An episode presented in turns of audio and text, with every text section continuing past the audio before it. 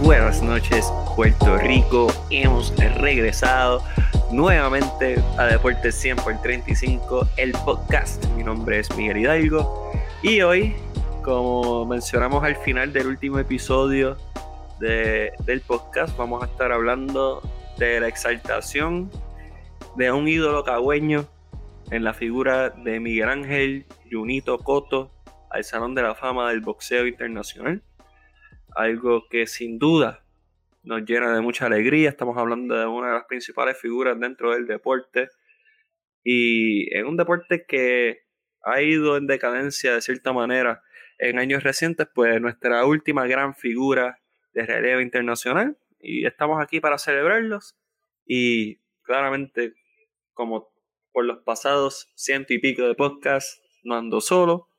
Primero, voy a presentar a nuestro analista, conocedor, historiador y todo lo que conlleve la conversación de hoy. Directamente es de Impacto Deportivo, el narrador de la juventud, lo segundo más grande de Cupe Alto, Puerto Rico, después de Félix Tito Trinidad, el gran Javier Saba. ¿Cómo usted se encuentra, caballero? Saludos, Miguel, y saludos a todos los fanáticos de Deporte 100 por 35. Mira, eh, no mencionaste a Banchi. Banchi también es de, es de y él está encabezando la lista junto a, a Tito Trinidad. Eh, estamos contentos, estamos contentos, estamos felices y qué bueno que va a estar de vuelta. No me voy a adelantar, yo creo que tú lo presentes, pero otro gran amigo de Deporte 100 por 35, de esta gran familia de Deporte 100 por 35. Eh, Javier, tienes toda la razón. Saludos a Héctor Banchi Serrano, también a su hijo Cedric Serrano, parte de este grupo de Deporte 100 por 35. Banchi siempre está escuchando el programa y le mandamos saludos. Estamos locos de volver a la manía en vivo. Y. Oye, Miguel, el Hospital Hipódromo Camarero estuvo en vivo, Grupo Manía, pero Sí, pero, oye, pero estuve, estuve en Joseph Fonseca y lo, y lo vi, y lo vi. Y él sabe que yo estaba allí, así que le mandamos saludos. Y Javier, hay algo de la, de, del apodo Junito que es sinónimo con Salón de la Fama. Tenemos a Miguel Ángel Coto, que es apodado Junito, y nosotros tenemos a nuestro Salón de la Fama aquí presente, mi santo, mi compadre, mi mano derecha, el gran de Junito Hernández. Jun, bienvenido, ¿cómo estás? Miguel, gracias por la bienvenida, esas palabras. Realmente contento de estar de vuelta aquí en mi casa en Deporte 100 por 35. Contento con la exaltación de un grande, con la exaltación de un, un histórico en el deporte boricua. Yo creo que nuestra generación eh, creció con, con con, el, con la misma carrera de este caballero. Así que muy contento de que hoy podamos vivir y que él lo pueda vivir en vida, la exaltación de toda su grandeza. Así que, y contento, contento de estar aquí para hablar tanto de boxeo como de otras cositas, otros temas que vienen pendientes por ahí. Así que nada, de vuelta aquí a Deportes 100 por 35. Yo, te voy a decir de antemano, porque en el último podcast eh, dijimos que ibas a dar tu opinión. O sea, yo me atreví a hablar en representación tuya de lo que fue eh, el contrato de Javier Báez. Eh, el público estaba esperando para escuchar tu, tu respuesta. Así que esto es algo que, como el rant de Basabe de lo que estaba pasando con el lockout de la MLB, pues la gente estaba esperando, la gente estaba esperando por tu comentario del contrato de Javier Báez, así que para que sepas que te toca, la gente lo está esperando con muchas ansias y sabemos que no vas a aguantar ningún tipo de golpe, eh, la gente se va a llevar lo suyo. Estamos listos para eso, Miguel, estamos listos para eso. Pero vamos a empezar con Javier Sabas, que está emocionado y con toda la razón del mundo, porque Miguel Ángel Coto, natural de Caguas, Puerto Rico, ha sido exaltado al Salón de la Fama del boxeo. Se une a una clase que, oye, tiene nombres grandes como el gran Roy Jones Jr., James Tony, Regina Hamlick, Holly Holm, Bob Yalen, entre muchos otros. Pero para nosotros en Puerto Rico, el gran nombre en esta clase se llama Miguel Ángel Cotto. Y vamos a tocar diferentes perspectivas de lo que fue la carrera de Miguel Ángel Coto. Eh, quiero empezar contigo, Javier Sabar. ¿Cómo te enteraste de esta exaltación y cuáles fueron tus primeros pensamientos luego de, esta noticia? Pues mira, me puse contento, me puse feliz, me emocioné. Eh, te soy sincero, no, no llegué a dudar que si este iba a ser el año de Miguel Ángel Coto porque hay muchos boxeadores de, de muy alto nivel que estaban en, en la boleta. Eh, por mencionarte uno, Antonio, eh, Antonio Talbert, yo pensaba que, que, iba a ser escogido para el Salón de la Fama. Eh, va a ser acompañado por Roy Jones, para mí uno de los más grandes que, que yo he podido ver. Eh, James Tony, que fue también excelente boxeador desde el peso de las 160 libras hasta el peso completo.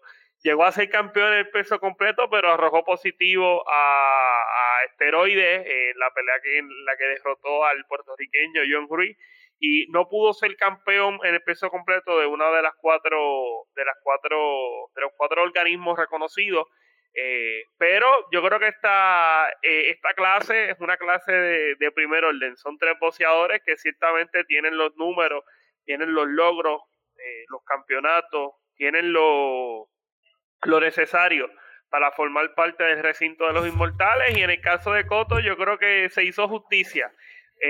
por fin, el año pasado fue su primera oportunidad, no pudo ser, no pudo ser escogido, ya que habían otros boxeadores eh, que tenían mejores resúmenes eh, que él. Y mira, es el undécimo boxeador puertorriqueño en que ingresa a este recinto de los inmortales, eh, dejando claro que Puerto Rico es uno de los principales proveedores de campeones al nivel mundial. Y Miguel Ángel Coto tiene que estar entre los primeros entre los mejores boxeadores que ha tenido esta nación puertorriqueña, sin lugar a duda, y el hecho de estar en el Salón de la Fama lo confirma.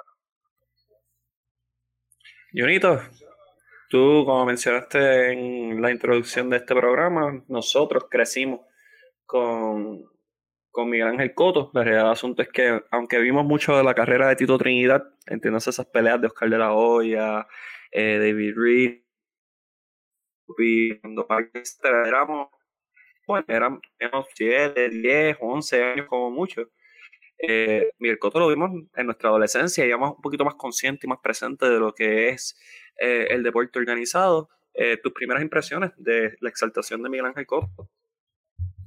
Mira, como tú, o sea, como dijimos en la introducción y como tú bien dices, realmente crecimos con la figura de Miguel Ángel Cotto eh, junto a su carrera. Realmente yo, yo, yo creo que te puede gustar o te puede, digamos, caer bien su personalidad, te puede caer mal su personalidad, pero en lo que no podemos estar en desacuerdo es que eh, Miguel Ángel Coto ha sido uno de los mejores eh, boxeadores que ha pasado por la tierra, en una tierra de boxeadores, un boxeador que nunca se le negó a pelear con los, a boxear con los, con los más importantes en, en su era, peleó con Mayweather, peleó con Canelo, peleó con Margarito, con Trout, con Sergio Martínez. Yo creo que no le dijo que no a ningún reto con Pac, con Pac-Man, con Manny Pacquiao. Así que yo creo que, que Miguel, el hecho de que en vida lo reconozcan y tan pronto después de, de su retiro, yo creo que, que, que, habla mucho de su grandeza, de su legado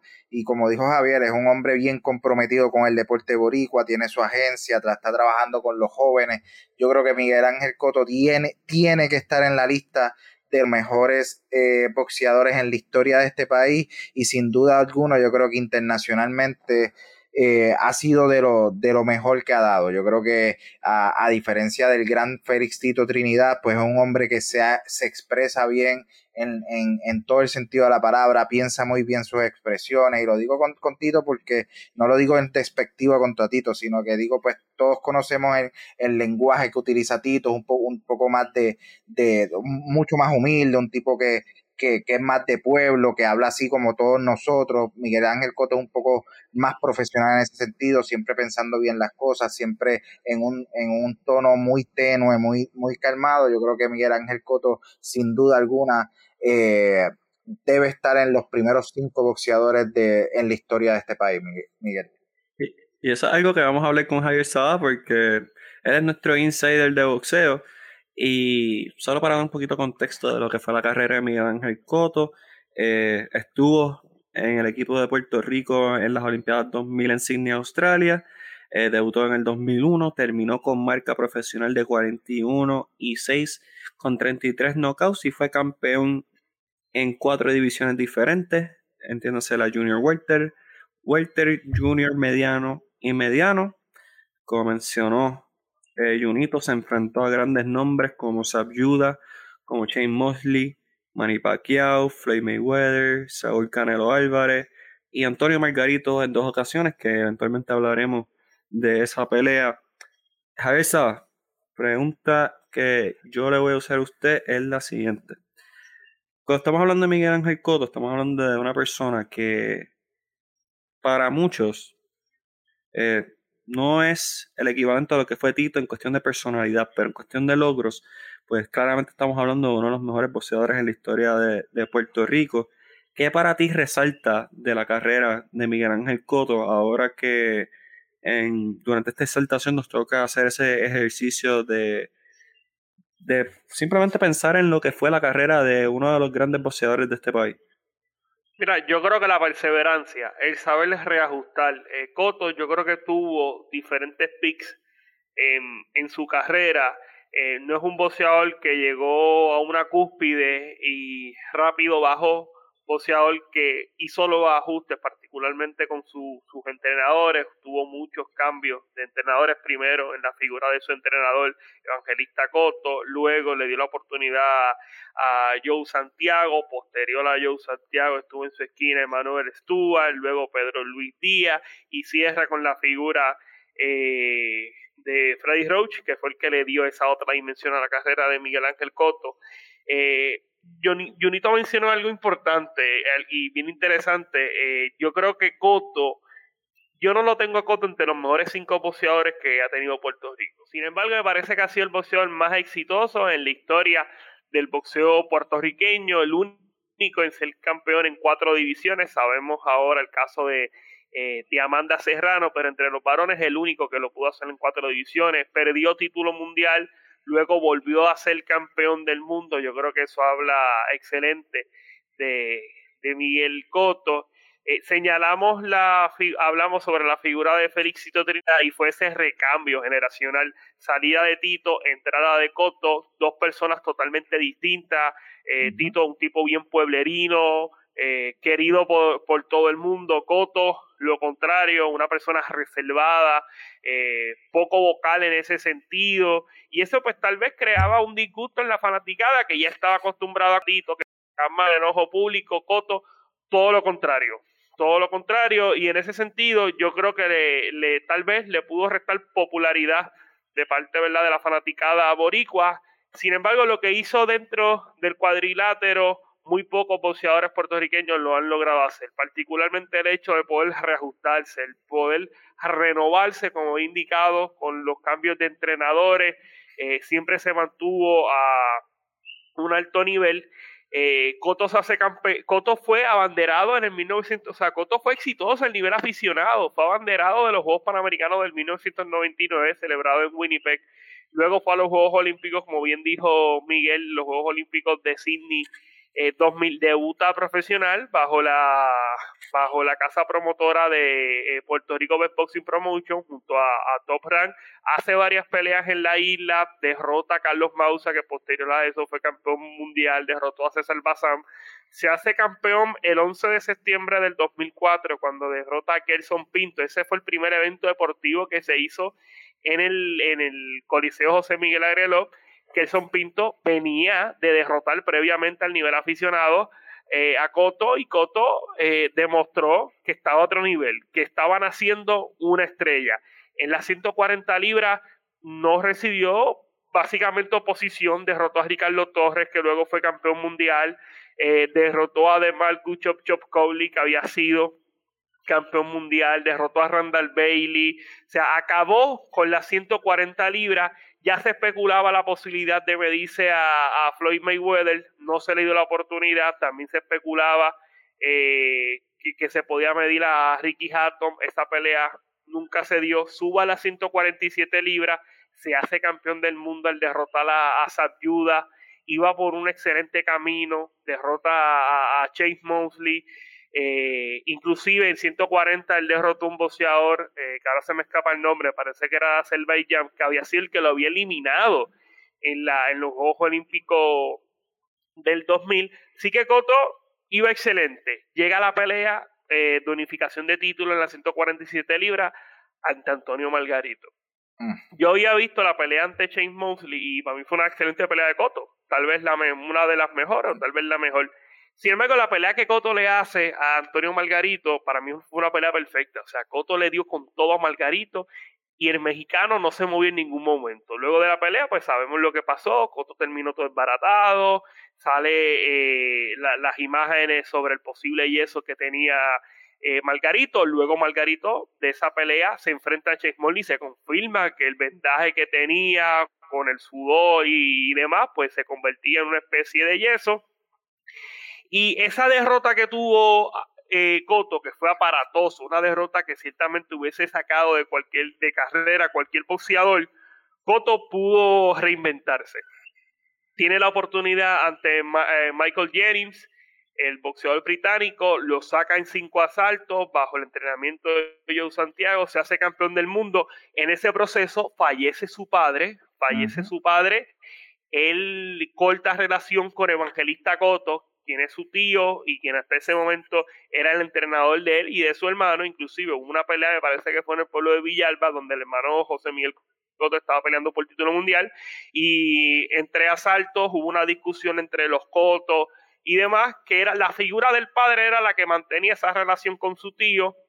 Él entra con Joe Santiago, derrota a Michael, Jennings, derrota a Joshua Clotti, viene la, la derrota ante Pacquiao. Otra derrota eh, aparatosa para Cotto. Luego de esos primeros tres asaltos, en ningún momento fue rival para el filipino. El filipino lo dominó en fortaleza, a pesar de que es más pequeño, lo dominó en velocidad, lo dominó en todo el sentido de la palabra, posísticamente hablando y uno pensaba, pues hasta aquí llegó la figura de Coto. No fue así. Cambia de entrenador, añade a Manuel Stuart a su, a su equipo de trabajo, busca el título mundial ante Yuri Foreman. Foreman, boxeador que tenía problemas con sus rodillas, que venía de enviar el retiro a Daniel Santos, boxeador más grande, boxeador más espigado, y Coto lo logra vencer en el, en el Yankee Stadium, y esta pelea marcó el regreso del boxeo. Venía invicto. Jory Foreman venía invicto. Venía invicto y ha derrotado a Daniel Santos. Eh, y lo logra y lo derrota. Luego vienen las derrotas ante eh, ante Mike, ante Austin Trout, derrota que no, no, se, no se esperaba. Una derrota que, que, a mí me dolió porque yo tenía a Coto como un fácil vencedor sobre, sobre Austin Trout. No fue así. Los Ay, porque, y porque y porque venía de la derrota de Mayweather, así que uno pensaba de, viendo la carrera de Cotto, que se levantaría y que era una, un contrincante que Cotto podía vencer. Exacto. Llega antes, antes de, exacto, antes de Austin Trout, llega Floyd Mayweather. Una de las peleas más complicadas, inclusive hasta ese momento Mayweather dijo que la pelea más difícil. Mayweather salió sangrando por la nariz en ese combate. O sea, Mayweather la tuvo bien complicada y yo diría que de los asaltos que ha perdido Mayweather en su carrera, que han sido bien pocos, los asaltos que perdió con mayor contundencia fueron ante Miguel Cotto. Yo creo que esa pelea yo la marqué como 8 a 4, pero los cuatro asaltos que ganó Cotto, nadie puede ponerle en discusión que Cotto ganó esos asaltos porque le dio una tunda durante esos asaltos a Mayweather. Sabemos Mayweather tal vez uno de los mejores o el mejor boxeador de estos tiempos. Y pues Cotto en, la en las postrimerías se dio ante el, ante el norteamericano. Luego parte como favorito ante Austin Trout cae derrotado de manera sorpresiva ante Trau y uno decía, hasta aquí llegó la figura de Miguel Ángel Coto, ¿qué va a hacer Coto ahora? Ya se hizo campeón en 54, midiendo 5-7, había sido eh, campeón en las 47, había sido campeón en las 40, hasta aquí llegó Coto. Suba a las 60, derrota a Daniel Gale, boxeador eh, australiano, y aumenta sus ambiciones se mide a nada más y a nada menos que a Sergio Martínez. Y uno hubiese dicho, pues hasta aquí llegó Coto, ¿cómo va a derrotar a Martínez? Que Martínez había derrotado a Kelly Public, había derrotado a Paul Williams de un knockout súper feo, Coto lo derrotó. O sea, la maravilla Martínez no fue rival en ningún momento para, para Miguel Coto y yo creo que esa fue la pelea, a pesar de que Martínez tenía problemas con las rodillas, Martínez lleva me parece que un año fuera, fuera de acción. Yo creo que esa es la pelea que le da eh, ese boom a la carrera de Cotto. Lo lleva a ese otro nivel porque tal vez era la única pelea en la que Cotto no partía como el favorito y venció al favorito. cuando vemos los, los que yo tengo en las primeras cinco posiciones entre los mejores boxeadores puertorriqueños, todos ganaron la pelea que ellos no podían ganar. Eh, en el caso de, de, Tito, cuando derrota a Oscar de la Hoya, en el caso de Benítez, cuando derrota a Roberto Durán, eh, son, eran, eran boxeadores que no partían como los favoritos y dieron la sorpresa. Coto ante Malga, ante, ante Sergio, eh, Sergio La Maravilla Martínez tal vez no partía como el favorito y le ganó el, en ese entonces junto a Yerandi Golovkin el mejor 160 libras. Previo a eso había derrotado a Margarito que se había quitado la, espina. O sea, estamos hablando de una carrera súper exitosa que pudo mantener, a pesar de que bajaba en su pick, podía regresar. Y yo creo que ahí está la grandeza de, de Coto, algo que no pudo hacer ninguno de los boxeadores que cabezan mi lista de los mejores puertorriqueños.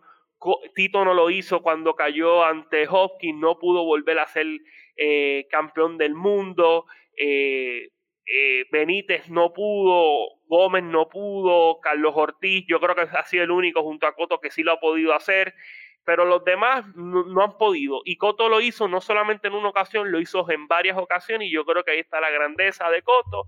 Yo no lo tengo entre los mejores cinco, pero sin lugar a dudas tiene las credenciales para estar en el, Salón de la Fama y qué bueno, qué bueno de que por fin eh, pueda decir que ya es un inmortal del boxeo. Pues mira, Javier, yo, yo quiero y, comprendo y respeto mucho eh, que no lo tengas en el, en, en el top 5 porque realmente creo que los cinco que están en, tu top five eh, claramente tienen todas las credenciales para estar ahí. Yo lo coloco dentro de estos five y como número cinco, tampoco mucho más allá de eso, por, por lo que daba de, por lo que representaba la figura, el atleta Miguel Cotto fuera de ring en comparación a los otros que comparamos en su, en su renglón yo creo que como atleta, como profesional, yo creo que, que Miguel dio ese salto que a lo largo de la historia del boxeo puertorriqueño va a quedar marcado porque fue un cambio, fue, o sea, la figura, y, tú lo mencionabas, que la, ese cambio de venir de Trinidad y de Camacho, de venir de gente de pueblo, de venir de gente que, que pues, que es mucho más apegada al pueblo, a venir a una figura como Miguel Coto, mucho más restringida, mucho más limitada, mucho, que, piensa mucho antes de hablar, que las expresiones son bien cortas y bien limitadas, pues yo creo que chocó. Pero creo que, que eso lo hace más grande a él. Yo creo que el hecho de que, de que pueda, podamos mencionar y que en el ámbito internacional se pueda mencionar a un Miguel Ángel Coto con esa grandeza, con esa importancia tanto fuera como dentro del, del, del cuadrilátero creo que, le da ese espacio en estar entre los cinco mejores porque creo que llevó el boxeo, el deporte del boxeo en Puerto Rico lo llevó a un nivel de profesionalismo mucho más allá que, los, que los anteriores. O sea, con toda la grandeza de Tito Trinidad, yo creo que la, el, profesionalismo dentro del boxeo, eh, Miguel Ángel Coto lo llevó a otro nivel. Javier, y, me gustaría hacer hincapié en algo que menciona Junito a mí, ¿dónde es este Coto top 5, top 10 Boricua? es irrelevante. Es, irrelevante, sí, es irrelevante. pero este, algo que Coto hizo diferente, dos cosas que hizo diferente, eh, o rutas diferentes que tomó Coto, es que Coto hizo todo esto no teniendo el apoyo total de la afición boricua. Por eso mismo porque menciona Junito, porque era un tipo tranquilo. Ni de la prensa, ni de la prensa, que es importantísimo también. Sí, pero, de la prensa no me quiero ir por ahí porque nosotros no estábamos en ese contexto en aquel entonces, pero tienes toda la razón, la prensa tampoco era muy justa con Miguel Coto. Que Miguel Coto tuvo sus situaciones personales que, pues, no lo ayudaban, pues claro que sí, claro que sí, pero eh, él hizo esto teniendo la prensa, mucha gente en contra, teniendo situaciones familiares, sabemos lo que ocurrió con su tío, eh, y, y, superó todo esto para poder llevar el legado solamente de él, sino el de su papá y el de su familia a niveles estratosféricos dentro del deporte del boxeo y no solamente está haciendo eso para él, lo está haciendo para futuras generaciones con lo que es promociones Miguel Coto, algo que ninguno de los anteriores en cualquier lista top 5 que tengas ha hecho anteriormente, son más allá de ser un gran boxeador que lo fue y el que tenga dudas, pues En realidad no, no sé qué carrera estaba siguiendo, pero estamos hablando de alguien que está dejando un legado más allá de lo que fue como boxeador y está creando oportunidades de crecimiento para futuras generaciones como promotor. Y eso es algo que hay que respetar, hay que aplaudir y hay que decir, mira usted tenga, porque Miguel Coto se puede decir muchas cosas de él, pero es un salón de la fama sin discusión, para nosotros no hubo duda. Eh, Javier, yo no conozco bien cómo funciona el Salón de la Fama de boxeo. Tú no, a lo mejor nos puedes dar un pues, en, el, en, el Salón de la Fama, los cronistas votan por cinco. Tienen oportunidad de votar hasta cinco eh, por cinco boxeadores. De esos cinco boxeadores, anualmente se escogen tres boxeadores que van al Salón de la Fama. Antes había que esperar cinco años eh, luego de la última pelea del boxeador. Ahora solamente se esperan tres años. Y, hay puede estar toda la vida, me parece que puede estar todo el tiempo, o sea, eh, se divide también por eras, pero no estoy muy claro en términos de tiempo que puede durar, pero no es como en el béisbol que solamente puede durar 15 años, creo que en el boxeo eh, puede durar... Sí, perdura, no hay, no hay, una boleta, no hay un límite de boleta. Sí, pero también se divide por, por, por, por, época. Por era, por era. sí. Y la realidad del asunto es que Miguel Cotto es una nota positiva en una era bien compleja del boxeo en cuestión de, de las, las estrellas, otro nivel, Manny Pacquiao, Floyd Mayweather. O sea, estamos hablando de dos de los mejores en la historia. sin importar el peso, sin importar región, sin importar nada. O sea, Floyd Mayweather y Manny Pacquiao son dos de los mejores boxeadores ever y Miguel Cotto. Sin lugar a dudas. Y, y, y, ese es uno de los problemas, Miguel. Cuando yo hago la, cuando yo ubico a los mejores boxeadores eh, puertorriqueños, cuando hablamos en su momento, Tito demostró ser el mejor 147. Tito se ganó a todos los 147 de su época. Tito se ganó a Oscar de la Hoya, que ese entonces era el mejor. Y yo creo que por ese. Bueno, en ese entonces eh, hay una victoria ahí, hay una victoria. El resultado, el resultado bueno, pero, lo venció, pero Tito, Tito lo venció. Tito, en los récords hay una victoria. En los récords hay una victoria. En los últimos asaltos, tú ves los scooters que van en San Juan. Esos mismos scooters que los turistas se pasan por la. No, eso se quedan cortos, se quedan cortos, se quedan cortos. En ese se montó Oscar de la Hoya, quería llegar allá a fajarlo, a coger el ferry con ese scooter y Tito persiguiéndolo y lo conectó. Pues, eh, pero eso, otro, es tema para, para otro podcast. Pero esa pelea, yo creo que eso es lo único que le faltó a, a Coto. Ganar esa pelea grande, vence. Tuvo la oportunidad ante Canelo y no pudo. Tuvo la oportunidad ante Mayweather y no pudo. Tuvo la oportunidad ante Pacquiao y no pudo. Tito, las, esas oportunidades que se le, que, ¿verdad? Que la vida le dio, pues la, pues la, la aprovechó derrotó a Oscar de la Hoya. Yo creo que esa es la única diferencia. Tú ves el caso de Iván Calderón, que yo lo ubico en la, en la séptima posición entre los mejores boxeadores puertorriqueños de todos los tiempos. Iván derrotó a Cázares, que esa fue la pelea más importante de su vida. Iván lo hizo. En el caso de Coto no pudo hacer eso, eso fue lo único que le faltó. Pero por todo lo demás y por lo que tú indicas, eh, Miguel, que yo creo que eso es bien importante, el impacto social de Coto va por encima del impacto de cualquier otro boxeador que ha tenido Puerto Rico, fuera de Tito, aunque tal vez no fuera intencional. El caso de Tito, pues tal vez no era, no tiene una casa promotora, pero el tú pensar en Tito Trinidad, tú te pones feliz. por es alegría, alegría, alegría, te entra alegría de, todos lados, de todos lados, sí, sí. De una, de una, y tal vez eh, no, no fue algo intencional, pero el impacto social de Tito va a otro nivel. El caso de, de Coto, pues tal vez sí es intencionado su impacto social porque él aporta al boxeo puertorriqueño con la casa promotora, las fundaciones que es tiene. Algo planificado, es algo planificado. Sí, y en ese sentido yo creo que Coto le saca ventaja a todos estos boxeadores y ciertamente sí, cuando tú haces un, un overall del éxito que tuvo Coto como boxeador, el talento que tenía Coto como boxeador, como boxeador súper talentoso, más el impacto social que ha tenido, Coto tiene que estar en la, en la cúpide entre los mejores boxeadores puertorriqueños y, tal vez si hacemos todo eso verol, yo creo que es que bueno, lo es grande, pero o sea, esto de que ha hecho Coto si le damos el valor a, eso extra, se puede colar, se puede colar entre los mejores cinco porque obviamente... No, no, yo creo no, y por encima, o sea, yo creo que top, top uno, o sea, eso es top one. Y que ha sobrepasado el deporte del boxeo porque también, aunque fue por un tiempo muy breve, Miguel Cotto fue entrenador, o sea, eh, personal de Adriana Díaz y Melanie Díaz durante una etapa en la carrera de ellas que estaba en un ascenso de ir de la Liga de India a ir a la Liga de China. Así que eh, el impacto de Miguel Cotto es tangible.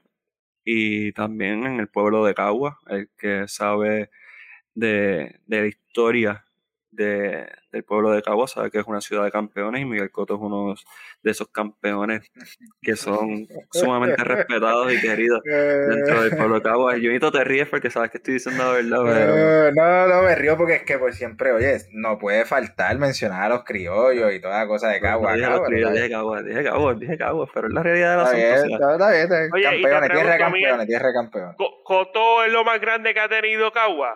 Uh. Es una, fíjate, un buen ejercicio para tener. Creo que Coto es uno de esos atletas individuales que sin duda podemos decir que es de lo mejor que ha dado Cagua, este, pero hay que tomar muchas carreras en consideración. Y Cagua es como la capital del área centro de la isla, ¿correcto? ¿O no? Cagua es el nuevo centro y corazón de Puerto Rico. Debería ser la capital de Puerto Rico por encima de San Juan. Y Cagua es la capital en el corazón de Miguel solamente. Y mira cómo son las cosas. Cupey todavía no se ha independizado de San Juan. Cupey todavía no es un pueblo. Y Cupey ha tenido lo más grande que ha parido esta patria, fue el Instituto Trinidad. No sé si fue el Instituto Trinidad lo más grande que ha parido esta patria, pero está cerca. pero está cerca, está cerca, está Cupey, cerca. Cupey está acá y como cuatro pisos por debajo debe estar Cagua. Mira, este, mira, Javier, pregunta yo te hago, pregunta yo te hago. Tú esto es serio, esto es una pregunta seria. Eh, ¿Igor es de Vega Baja o Vega Alta? Me cogiste ahí, yo creo que es de Vega Baja, pero lo puedo, yo estoy casi seguro que es de Vega Baja. Pero yo diría que Vega Baja tiene un argumento sólido. Ah, no, sí, los mejores peloteros sin duda. Una, o sea, Igor, no, no. Vega Baja, Vega Baja, Puerto Rico. Igor González, Iván Rodríguez, y Arimar Rosa, todos son de Vega Baja, Puerto Rico, naturales. Así que yo pienso que Vega Baja tiene un, buen argumento. Yo creo que Yadier Molina también es de Vega Baja. Eso habría que revisar. Y bonito, si me puedes hacer la asignación en lo que regreso el tema de Miguel Coto. Este, pero Javier, tú eres nuestro conocedor. Y creo que Bernie Williams también es de Vega Baja. No, no, no. Eh, Yadier Molina es de un pueblito por ahí ese sí es tierra de, campeones, es de un tal pueblo, Bayamón, Bayamón, uff. Pues yo creo que él nació allá, pero me parece que sí se crió en Vega, pero eso después ah, No, no vengas con cuentos de dónde se crió, no, no, nació en Bayamón, Puerto Rico, tierra de campeones, por eso es que es dueño de un equipo como, bueno, ya no somos campeones. Sí, sí, ya la, bueno, este, Javier, dime quiénes son los 10 boxeadores previos a Miguel Cotto uh. que están exaltados al Salón de la Fama de, del boxeo? Pues mira, los tengo por aquí, eh, los tengo por acá. Ok, Salón de la Fama. Pues mira, el primero en ser campeón mundial, el primer puertorriqueño en ser campeón mundial. Si usted pasa por la capital San Juan y ve un edificio que era un hotel que no vamos a decir el nombre, que ya está ahí en las ruinas de ese hotel, en la ruina, está eh, no se le da mantenimiento y lleva el nombre del primer campeón mundial que tuvo Puerto Rico, que está en el Salón de la Fama, se llama Sixto el Gallito Escobar, también eh, otro Salón de la Fama, y es el único que no está, que no, de entre los boxeadores que están en el Salón de la Fama, que no fue campeón mundial, Pedro Montañez, el parque de Calle lleva su nombre en honor a este gran boxeador, Herbert Luis, también puertorriqueño está en el Salón de la Fama, la primera superestrella del boxeo puertorriqueño, Carlos Ortiz, que fue campeón en las 130 libras, está en el Salón de la Fama. José Chewy Torres también está en el Salón de la Fama, primer boxeador puertorriqueño en conquistar medalla olímpica y ser, en el caso de Chewy, con los Estados Unidos y es el campeón del mundo. Eh, también está Wilfredo Bazuca Gómez, Wilfredo El Radar Benítez, Edwin El Chapo Rosario, Héctor El Macho Camacho, Félix Tito Trinidad, y Miguel Ángel Coto son los 11 boxeadores puertorriqueños en el recinto de los inmortales. Y yo creo que muy pronto se van a añadir figuras como Iván Calderón, eh, Samuel Serrano, eh, también Wilfredo Huy debe de estar en, el Salón de la Fama, eh, que llevan bastante tiempo esperando porque, porque por fin se le dé se le dé esta distinción. Así que yo creo que esa lista va a seguir, va a seguir creciendo. De los que están activos, yo creo que, esperar fácil sí, vamos a tener que esperar. Eso, eso es correcto. Este, Junito, quiero ir contigo. Aquí cerrando este tema de Miguel Ángel Coto, que eh, es momentos bien bonitos de uno recordar, como mencionaste, que mientras uno está en vida. Eh, ¿Cuál es esa pelea de Miguel Coto que, que tú recuerdas? Yo te digo, Miguel Coto, ¿qué pelea tú recuerdas de él que tú dices, wow, esa pelea fue estuvo en otro nivel? Pues mira, eh, yo creo que, que todos nos debemos acordar de la derrota con Margarito, por, por lo que significó, porque vimos dos, o sea, nosotros vimos dos peleas en una misma, en un mismo combate, vimos los primeros seis asaltos donde Miguel Cotto hizo, hizo lo que quiso con Margarito y después pues, vimos lo que sucedió y cómo las consecuencias que trajo esa derrota después con toda la, la controversia del, del yeso, no yeso, creo que es una de las, de las que más voy a recordar a mí me gustó mucho, como Javier mencionó, la pelea con Chase Mosley. Yo creo que ahí Miguel Ángel Coto le demostró al mundo que estaba entre los mejores del mundo, en que estaba que era, que era alguien a, quien teníamos que ponerle el ojo. Eh, sin duda, pues la más famosa, esa de Mayweather, Pacquiao. Eh, recuerdo mucho la de, la de la derrota con Austin Stroke porque realmente, como Javier bien decía, o sea, Miguel siempre que tenía una derrota venía a ganar. Y esa fue la única vez en la carrera de Coto que tuvo dos derrotas corridas, era inesperable, o sea, no, no la veíamos venir, so que esa sí la recuerdo con mucha tristeza, pero sin duda, sin duda, yo creo que, que, la, que la que todo boricua va a recordar eh, es esa dupla con Margarito y todo lo que conllevó, esos face to face, eso, esas controversias que llevó la primera, la, la historia que llevó a la segunda, yo creo que que la historia con Margarito yo creo que es algo que, la, la, carrera de Miguel Coto siempre se le va a recordar. Nieto, tú sabes que yo siempre menciono a Caguas, igual que Javier siempre menciona a los Yankees en, todos los podcasts. Qué bonito. Pues, por no perder la tradición, creo que hay que mencionar a Mike Trout. Algún Trout tenía que ganar y Austin Trout le ganó a, Miguel Cotto, mientras que Mike Trout sigue perdiendo el tiempo con los angelinos de los, de los Ángeles. ¿Y cuál es la más que tú recuerdas de Cotto? Mira, mi, la pelea que yo más recuerdo de Cotto es con Joshua Clotti. y. Uf. Era él, tira, él, tiró, él ganó esa pelea porque tira de primer asalto en los últimos segundos a Clotti. Si no hubiese tirado a Clotti, yo creo que ese asalto se lo daban a Clotti y Clotti ganaba por decisión esa pelea. No, yo creo que Cotto igual ganaba, aunque no ganara ese primer round, pero sí era un, un oponente bien difícil. Clotti le había hecho la vida difícil a todo el mundo, era un tipo que nadie podía noquear, era un tipo que se defendía muy bien.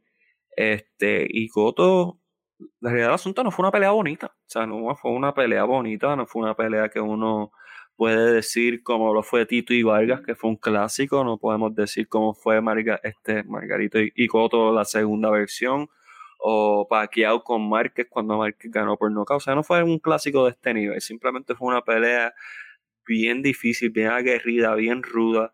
Y Miguel Cotto pudo salir con la victoria. Y creo que ahí fue que yo dije, Miguel Cotto es élite. O sea, sabía que era bueno, sabía que era campeón mundial. Pero, nuevamente, ser campeón, mantenerse campeón y ganar peleas difíciles no es necesariamente lo mismo. Y esa fue la pelea que yo dije, wow, mira, la o sea, Cotto está demasiado duro. Y después, claramente, ganarle a Margarito esa segunda pelea que yo sabía que Coto era mejor boxeador que Margarito todos los días. Después de la primera lo sabía y en la segunda lo confirmé otra vez. Eh, creo que esas son las dos peleas de Miguel Cotto que yo me llevo durante mi. durante yo seguir su trayectoria. Javier. ¿Puedo, ¿Puedo contestar esa pregunta? Claro, claro, cómo no. ¿Cómo pues mira, sinceramente, la primera pelea que invade mi mente cuando pienso en Miguel Cotto fue esa primera pelea ante Antonio Margarito.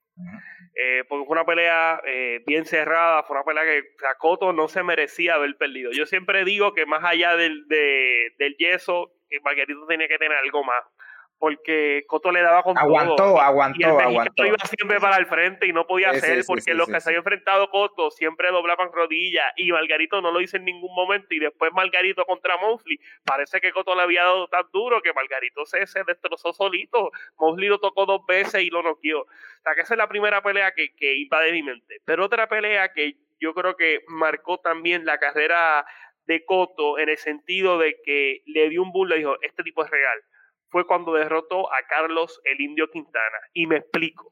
Esa pelea fue en las 147 libras.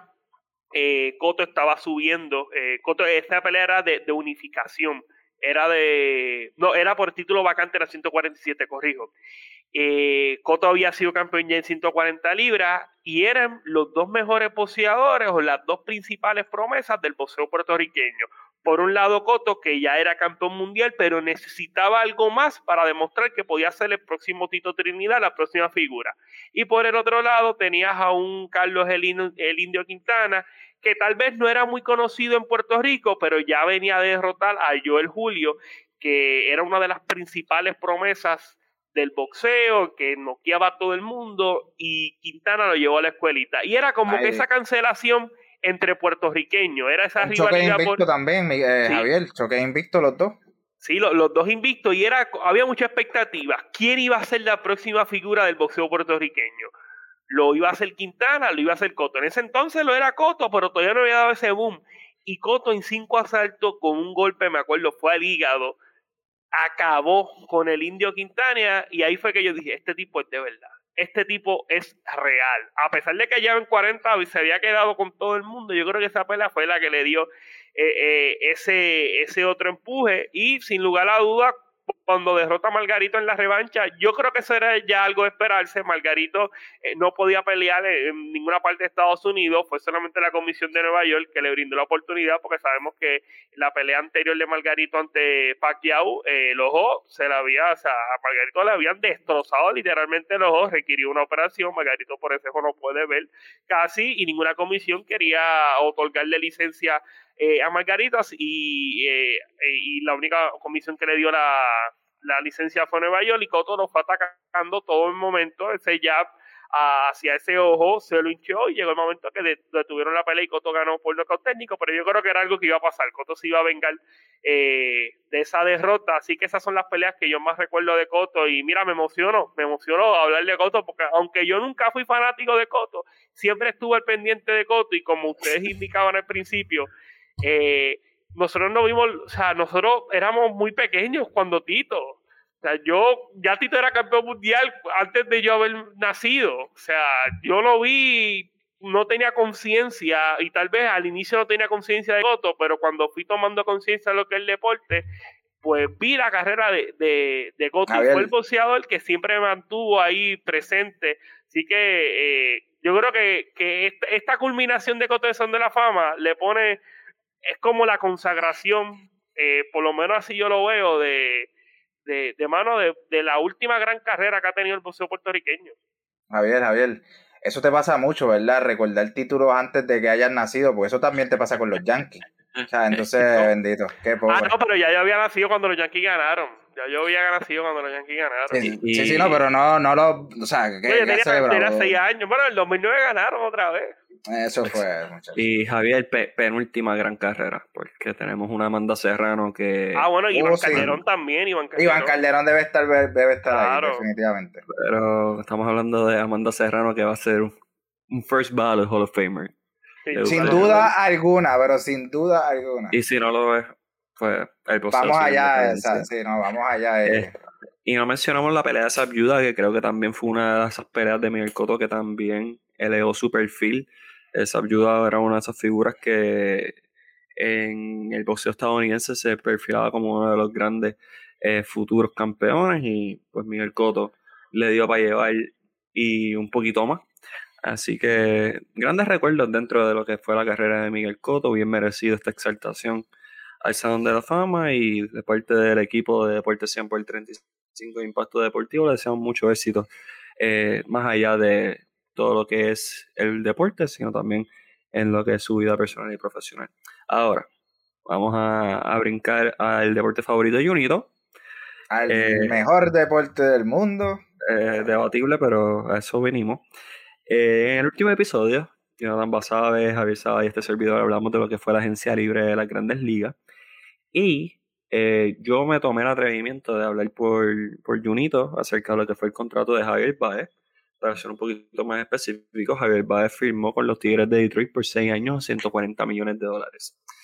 Eh, bonito, estás aquí y creo que es justo, necesario que escuchemos tu versión de lo que te pareció este contrato de Javier Baez y no solamente vamos a hablar de Javier Baez, sino también de Orlando Berríos, pero específicamente Javier Baez creo que es el que se va a llevar, y no Javier Baez, sino su agente, es el que se va a llevar el fuego de Junito, así que el micrófono es suyo, caballero.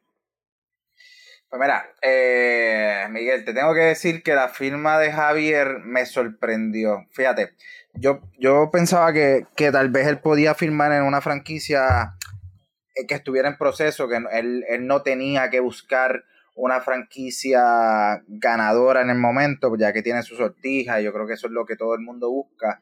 Pero sí me sorprendió que. Menos Maestro, claro. Eh, y todo el que, el que decida firmar por los angelinos. Eh, pero me sorprendió sí que firmando en una franquicia que está en proceso de, de, elaboración, porque yo creo que, que, Detroit tiene mucho prospecto en la finca, que yo creo que en unos años puede dar mucho que hablar de esta franquicia. Pero me, sí me sorprendió que firmara por, por 140 millones cuando el mercado para los campos cortos había estado tan elevado. Eh, yo creo que 23 millones al año, que es lo que se eh, se divide este contrato en, cifras eh, equitativas, que no, no es así como se le va a pagar, pero en cifras equitativas serían 23 millones por año. Yo creo que es muy poco para un jugador con lo que te trae Javier Báez al terreno y fuera del terreno del juego. O sea, sí, y, volvemos, partiendo donde el mercado del campo corto está elevado. O sea, si tenemos a un Cory, a un que te pacta el, el el mercado en unos 325 millones por 10 años, yo jamás esperaría que Javier Báez haya ido a aceptar a una franquicia, eh, digamos, no ganadora al momento, un contrato tan bajito. Ahora bien, eh, yo creo que el contrato también tiene una, unas cositas, unos detallitos que también hay que, que, detallar y que mencionar. Javier Báez se puede salir en el segundo, en bueno, para, yendo para el tercer año de contrato, podría salir del, del mismo y me parece que es un, es un dato importante para mencionar porque ya con 30 años podría otra vez volver a, buscar un, buen contrato, lo que sí te digo, y tú estás en toda la razón, creo que la gente de Javier Báez eh, no supo llevar el valor que tiene tanto en lo en el campo del juego como fuera del campo. Recordamos que Javier Báez en los últimos 3, 4 años siempre ha terminado en, los, en las 10 camisetas más vendidas en todas las grandes ligas. Un jugador latino, un jugador que llama mucho la atención, un jugador que atrae mucha fanaticada. Yo creo que eh, lo intangible fuera del campo, yo creo que tiene mucho valor en la figura de Javier Baez y me parece que el, que el, que el contrato es un poco bajito para el mercado en que se están firmando los campos cortos. Eh, ¿Por qué Detroit? ¿Por qué Detroit? Pues me parece que, que Javi, como te digo, ya tiene su, su, su sortija, creo que el, el proyecto que le pudo haber eh, presentado el, el, dirigente en turno, Hinch, eh, le pudo haber eh, convencido. Tienen muy buenos prospectos esta, esta organización, que por ende en tres o cuatro años yo creo que podríamos ver un resurgir de, de la organización de, de, los Tigers, pero me falta, me falta que, que a Javier haya firmado ese contrato porque le hayan prometido firmar otra pieza grande en este mismo mercado de, agencia libre. Me falta eso, me falta, me falta una segunda parte del por qué este contrato. Antes de, criticar del todo, porque se mencionaba que pues que Detroit iba a, a buscar otras piezas. Hay, en el mercado piezas muy importantes, un Nick Castellano, un Chris Bryan, un Carlos Correa que todavía sigue eh, en el mercado. Así que me falta esa segunda parte para yo poderte poder comprar que realmente fue una movida inteligente y una movida buena para el campo corto puertorriqueño Javier Baez. De lo contrario, eh, me parece que Javier va a dar mucho que hablar en esa franquicia y que va a ser un buen un buen atractivo para que otras figuras dentro de, las grandes ligas puedan firmar con, con Detroit. Eh, Junito, en el último episodio también dijimos que sabemos que 140 millones es un montón de dinero. Claro, claro, claro. el asunto es que sabemos que Javier va, a poder vivir muy bien. Por eso es que se dice que es partiendo de cómo se está manejando el mercado, o sea, 23 millones, o sea, y pensando en que Xavier Bogars, que, que juega con los Red Sox, que fue campeón del mundo con los Red Sox, cobra 20 millones. Entonces, Javier va a cobrar bien. Lo que pasa es que en el mercado se podía cobrar más. Sí, sí, eh, tomando en consideración que Corey va a cobrar 325 millones. Eh, y que Marcus Simen, Marcus Simen, que es un hombre de 31 millones, de 31 años, 31 millones, 31 años, consiguió quizás un mejor contrato que el de Javier Baez. Entonces, a eso nos referimos. 175 millones. Eh, Javier Baez recibió una oferta de 160 y pico millones con los Cubs, que también es parte de la sorpresa inicial de por qué firma este contrato eh, considerado bajito en el mercado.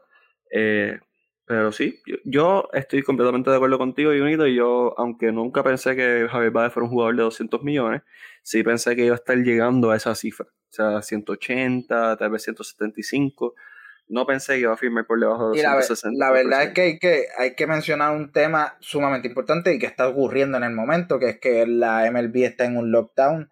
Eh, que yo creo que esto presionó mucho a estos jugadores y sigue presionando a estos jugadores eh, bueno, ya, ya no, porque ya realmente ya no pueden firmar, pero durante las fechas se presionó mucho y por eso es que vimos muchas firmas el 1, el 2, el, el 30 de noviembre, porque realmente venía el cierre y no podían firmar, entonces estos jugadores querían asegurarse un contrato antes de cualquier cambio que no pudieran haber predecido. Entonces yo creo que, que Javier eh, evitó eso, evitó no firmar antes del, del cierre y que al final, pues, cuando se volviera a abrir las la grandes ligas y poder firmar, los contratos fueran eh, no lucrativos para ellos. Yo creo que de eso fue que él, pues, decidió firmar tan rápido.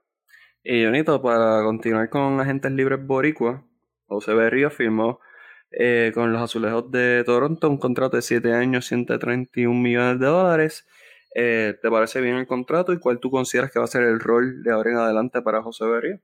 Me parece excelente. Me parece excelente por, primero porque estás en una franquicia que va para arriba. Yo creo que los Blue Jays demostraron y han demostrado en los últimos dos años que son un equipo sólido, es un equipo muy joven y es un equipo que le dio el respaldo a José Berrío de traerlo de Minnesota eh, y en el cual lució muy bien y él se siente a gusto. Yo creo que, que es un contrato muy lucrativo, es el lanza, es historia para los lanzadores boricuas, es el lanzador con mejor contrato en la historia del país. Así que yo creo que, que Orlandito se merecía el contrato, lo tuvo y tal vez es verdad que si esperaba un año y salía a la agencia libre, que era cuando le tocaba, tal vez podía pescar un contrato más grande, un contrato quizá más lucrativo por año, pero la verdad es que él ya se quitó de encima tener que pasar una temporada donde eh, tengo la incertidumbre de que si luzco bien tengo un contrato, si luzco mal no tengo un contrato. Entonces ya él salió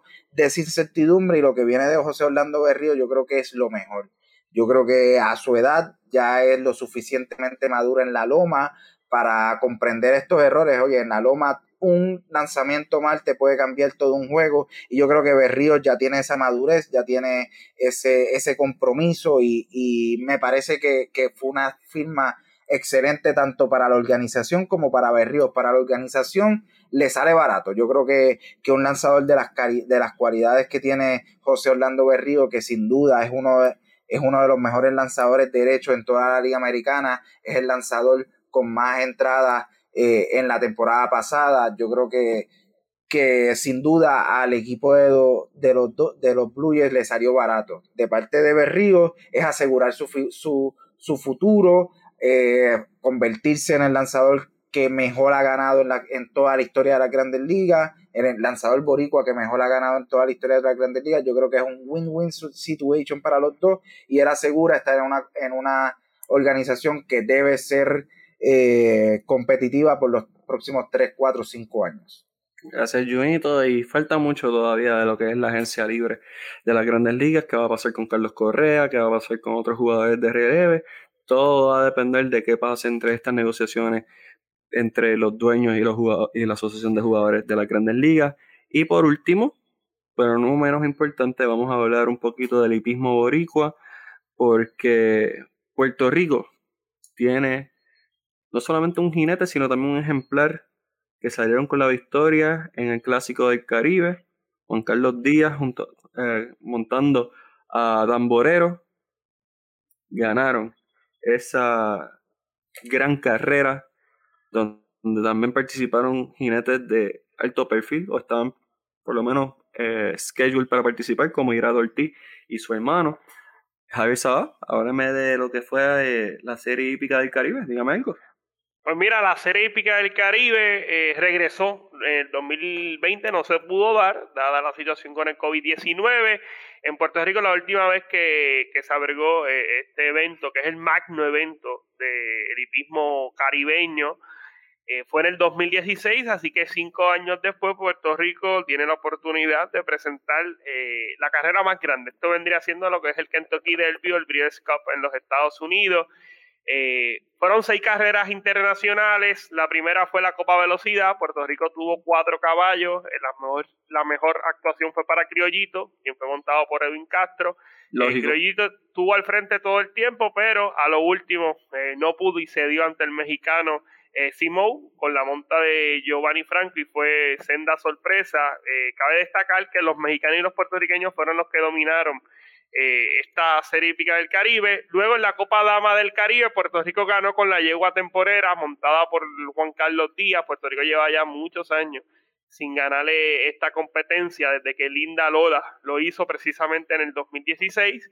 Juan Carlos de punta a punta con la yegua, resistió a lo último el empuje que trajo la yegua mexicana Hochi, sobrevivió temporero a una reclamación, eh, ya que el jinete Giovanni, Franco, Giovanni Franco había eh, pedido, este, había reclamado objeción, ya que según él, temporero había evadido eh, el carril, invadido el carril de, de Hochi, y los oficiales determinaron que no, no fue así, fue ganador oficial temporero y le dio la victoria para Puerto Rico. Luego fue la Copa con fraternidad, en una carrera que era abierta para, para todos los caballos, no había un favorito claro. Sin embargo, México, con la monta de Ricardo Santana, vino de la, eh, con el caballo El Santo, vino de, lo, de las posiciones de retaguardia y ganó esa carrera. Eh, Puerto Rico llegó segundo con el Salcero, quien de haber ganado hubiese sido senda sorpresa. Luego fue la carrera invitacional de importados. Puerto Rico tenía cuatro participantes ganó con el caballo Walkoff la monta de Javier Santiago, vengándose de la derrota que le había propinado Irato Ortiz en el 2016 con el ejemplar Salustio, una llegada bien cerrada entre Salustio y Dylan, Salustio con Irato Ortiz, Javier Santiago eh, con Dylan. En esta ocasión, Walkoff le dio una pela a Luna Fortis, quien terminó en la segunda posición con la monta de Irato Ortiz. Luego se corrió la Copa Loki Catch y fue una cerrada también, una llegada bien, pero que bien cerrada entre Constructora de Puerto Rico y la yegua mexicana Giovanina. En esta ocasión fue para Giovanina, pero Puerto Rico también lo celebra porque el jockey de Giovanina eh, lo fue José Luis Ortiz, quien es puertorriqueño. Así que México se llevó esa carrera a Lucky Catch y luego llegó el Clásico Internacional del Caribe. Puerto Rico buscaba eh, ganarlo por primera vez desde el 2007, cuando soy conquistador y el jinete Héctor Berrío le dio la victoria a los boricos. En esa ocasión hubo cobo para Puerto Rico porque primero Nieto, también puertorriqueño, terminó en la segunda posición con Juan Carlos Díaz. Mira, eh, yo me emocioné bastante cuando vi esta carrera. Yo tenía como favorito a Tamborero, tenía grandes expectativas con el caballo boricua porque era un caballo poco corrido, eh, que lo habían llevado muy bien durante toda su campaña. Eh, era montado por Juan Carlos Díaz y Juan Carlos de estos jinetes. O sea, Juan Carlos ha sido el mejor jinete, el mejor jinete, el jinete más exitoso en la hípica puertorriqueña, en el 100 por 35, en el hipódromo camarero. No ha surgido un jinete más exitoso que Juan Carlos Díaz. Líder en dinero acumulado, líder en victoria, líder en clásicos ganados. O sea, Juan Carlos Díaz es el LeBron James, es el, no sé, el, eh, ¿quién más? Este, eh, LeBron James no gana, pero continúa con tu El Tom Brady, el, Tom Brady. O sea, es más, o sea, Tom Brady es el Juan Carlos Díaz, o sea, a ese nivel, a ese nivel es Juan Carlos Díaz. Pues, pero no había ganado el Clásico Internacional del Caribe había tenido mala suerte con en el 2005 cuando gana Borrascoso, él montó a la yegua coanimadora. Coanimadora tuvo un millón de problemas en esa carrera, él tuvo que eh, aguantar a la yegua en varias ocasiones y como quiera terminó a cuerpo y pico de, de, Borrascoso, que fue el ganador. Luego con Defensora, Defensora la salida se va de boca, Juan Carlos pues puede mantener la monta, cede en los últimos metros en la recta final, con Criador lo sacó fuera de paso, con Arquitecto en el 2012 le pega el caballo el de Chiné, el de Chiné reacciona, así que Juan Carlos había tenido mala suerte, lo único que le faltaba a Juan Carlos Díaz en su, en su historia en su gran carrera era ganar el Clásico del Caribe. Y por fin se le dio con este caballo tamborero. Tamborero era un caballo que previo a esta carrera se había caracterizado por tomar la punta. En esta carrera había caballos que eran bien rápidos, como Ingeniero Collado de Dominicana, Sandovalera de Venezuela, eh, José Enrique también de Venezuela, Jacazán de México. Así que se podía anticipar que iba a haber una lucha por esa primera posición y Juan Carlos Díaz cambió por completo la estrategia con Tamborero, lo corrió reservado durante los primeros metros, dejó que los caballos velocistas se fueran a matar en esos primeros metros y en los 800 metros finales hizo su movida, le pasó a la líder que lo era Sandovalera, se despegó y le dio a Puerto Rico el clásico del Caribe, el primero, el primero desde el 2007 eh, para los boricuas, como tú indicaste, Miguel, eh, estaban previstos participar José Luis Ortiz e Irato Ortiz, los hermanos Ortiz, pero los, ambos caballos fueron retirados minutos antes de la salida. Persecut, que era la monta de José Luis Ortiz, fue retirado porque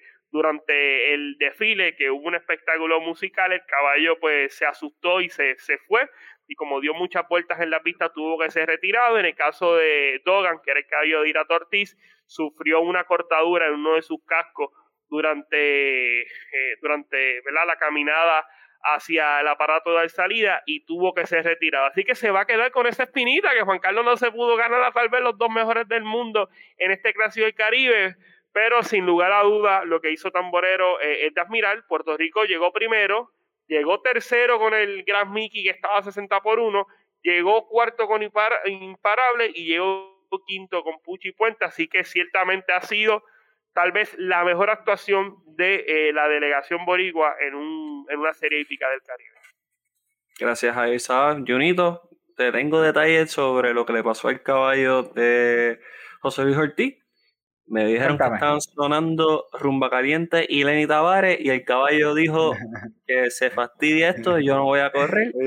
y ahí mismo se terminó de fastidiar la cosa para el representante del Digo, hay otros asuntos que atender. Sí, y, hay, hay, muchas delegaciones que están bastante eh, molestas porque la carrera estaba pautada para celebrarse a las 7 y cuarto y hubo un atraso de casi de 45 minutos. La carrera empezó casi a las 8 de la noche y el problema es aquí que en Puerto Rico se medica, hay un medicamento que es el LASI, que es para controlar el sangrado de los caballos y ese medicamento yo creo que funciona durante 5 horas. O sea, que hay una hora específica en el cual eh, los caballos tienen que ir al veterinario para que le, pongan esa, esa inyección y el tiempo que se demoró, pues hace de que esos caballos pierdan la, ¿verdad? la función de, ese medicamento, que, que, como dije es para que los caballos no sangren. Y en el caso de Venezuela, los dos caballos que quedaron en carrera, Sandovalera, que era la favorita, eh, estaba creo que uno por uno en la banca, que era la favorita amplia, esa llegó al luego de la carrera, sangró